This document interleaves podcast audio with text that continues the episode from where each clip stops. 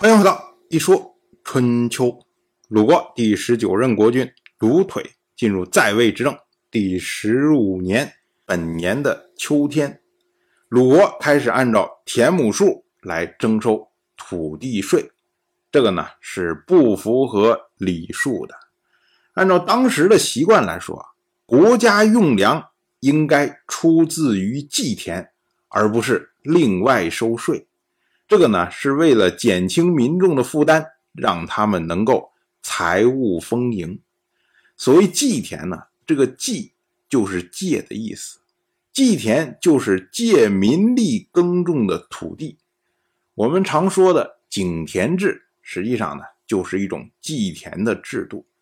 标准的井田长三百步，宽三百步，共九百亩，然后分成九份外面这么一圈的八份交给八家来耕种，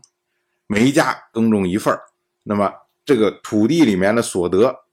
就由这一家所有，而中间的这块地呢，由八家共同来耕种，那么这块地的所得呢，是由。公家所有，换句话说呢，中间这块地就是祭田，是借周边这么八家农户他们的力来耕种的田地。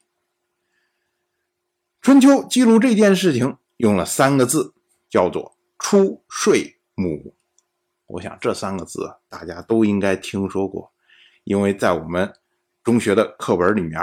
提到春秋时代的时候。往往都会提到鲁国的出税亩，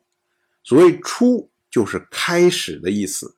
税亩”就是按亩来征税，也就是开始按亩来征税。其实这个不是一个制度的名字，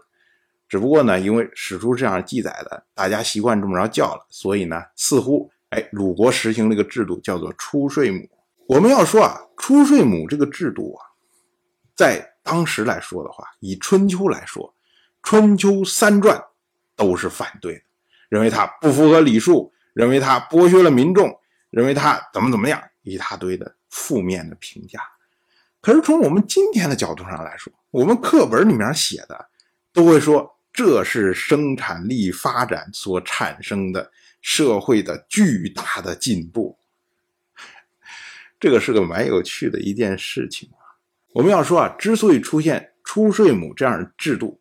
主要是因为春秋时代这个农业技术发生了大的变革。在之前的时候呢，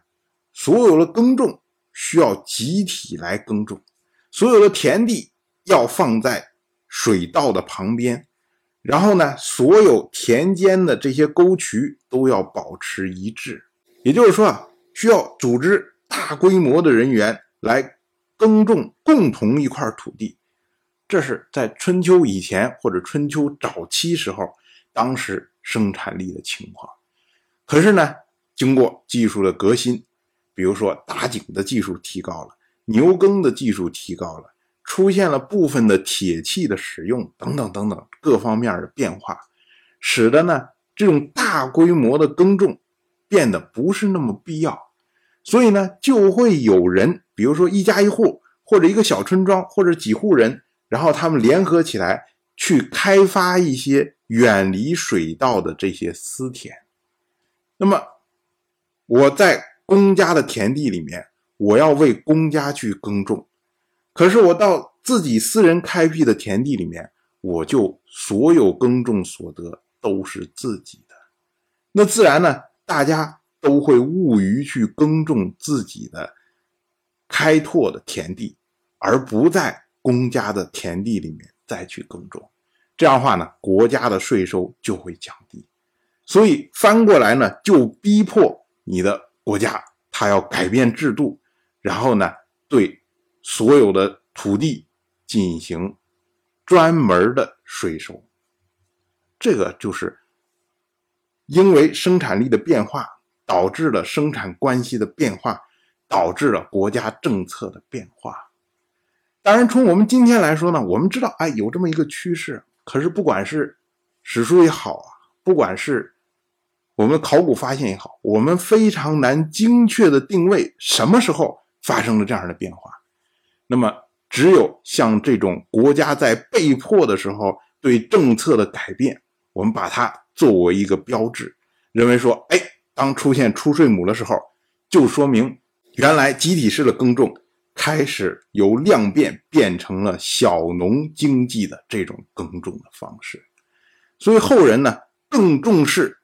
像出税亩这样的标志性的制度的出现。可是呢，对于春秋时代的人来说，他们更关心的是这些制度对当时人的影响。我们要说啊，那井田制或者说祭田的这种制度和按照亩来征收的制度有什么区别呢？其实我们算一算，九百亩的土地被分成九份如果我们把每一份再分成八份就是一共是七十二份的土地。那么每家呢需要耕种其中的九份而九份中呢要交一份交给公家。换句话说呢，也就是说一家他们生产出来九份要交一份的税，或者叫做九税一。如果我们把它换算成百分数的话，就是百分之十一的税率，所以也可以说它是十一税。那么如果说我按田亩数来征收税的时候，我也收百分之十一的税，那不是祭田制度和出税亩的制度最后对农民的影响是一样的吗？那为什么三传都会反对出税亩的制度呢？理论上讲似乎是一样的，但是在实物上会有非常大的区别。当然，我就这么一说，您就那么一听。感谢您的耐心陪伴。如果您对《一说春秋》这个节目感兴趣的话，请在微信中搜索公众号“一说春秋”，关注我。您不仅能得到《一说春秋》文字版的推送，还可以直接和我互动交流。我在那里等待您的真知灼见。